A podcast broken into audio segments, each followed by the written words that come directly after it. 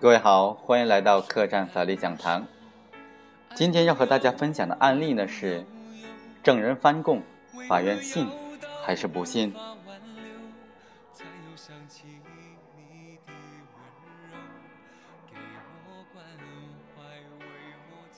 二零零八年六月至二零一零年八月间，尹某在担任某市烟草公司办公室副主任期间。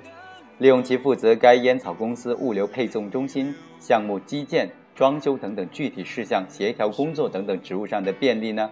先后多次收受某公司顾某某、冯某某的贿赂款数万元。证人顾某某于七月二十六日、二十九日在检察机关指定的办案地点接受询问时，两次交代了其向尹某某行贿三次，共计十一点五万元的事实。八月八日。顾某某主动至检察机关翻供。八月十三日、九月十二日，顾某在接受侦查机关询问时，又承认向尹某行贿的事实，并且书写了思想认识一份。九月二十九日，尹某的辩护人贺某某约顾某某在茶楼内进行询问，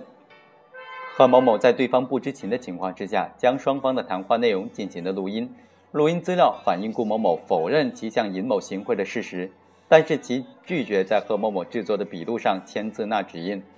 事后，贺某某将该笔录和录音一并向人民法院提供。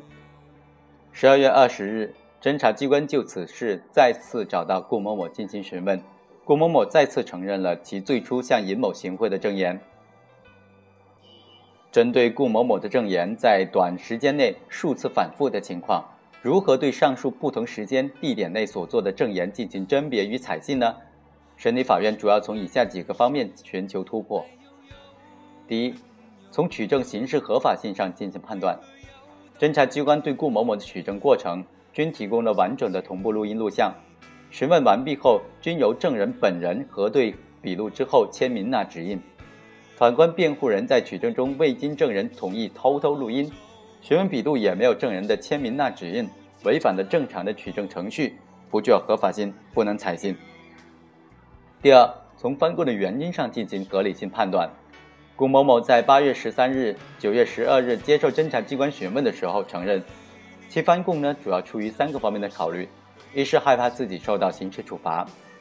二是妻子怕此事影响小孩而提出跟自己离婚；三是尹某的家属多次来电，希望能够翻供。自己也心生愧疚。由此可知啊，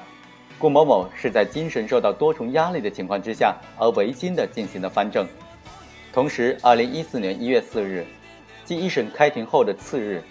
顾某某在参加由合议庭主持的公诉人、辩护人、证人出庭的质证会议上明确表示，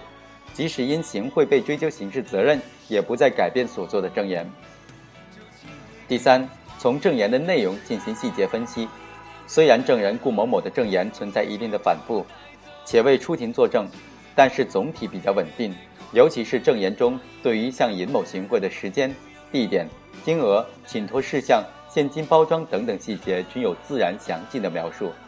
与尹某的供述呢又能够相互印证，因此证人顾某某在侦查机关所做的证言具有较高的可信度，应当予以采信。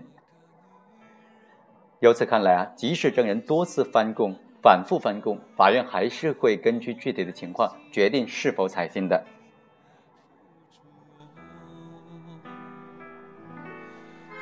非常感谢大家的收听，以上就是本期客栈法律讲坛的全部内容，下期再会。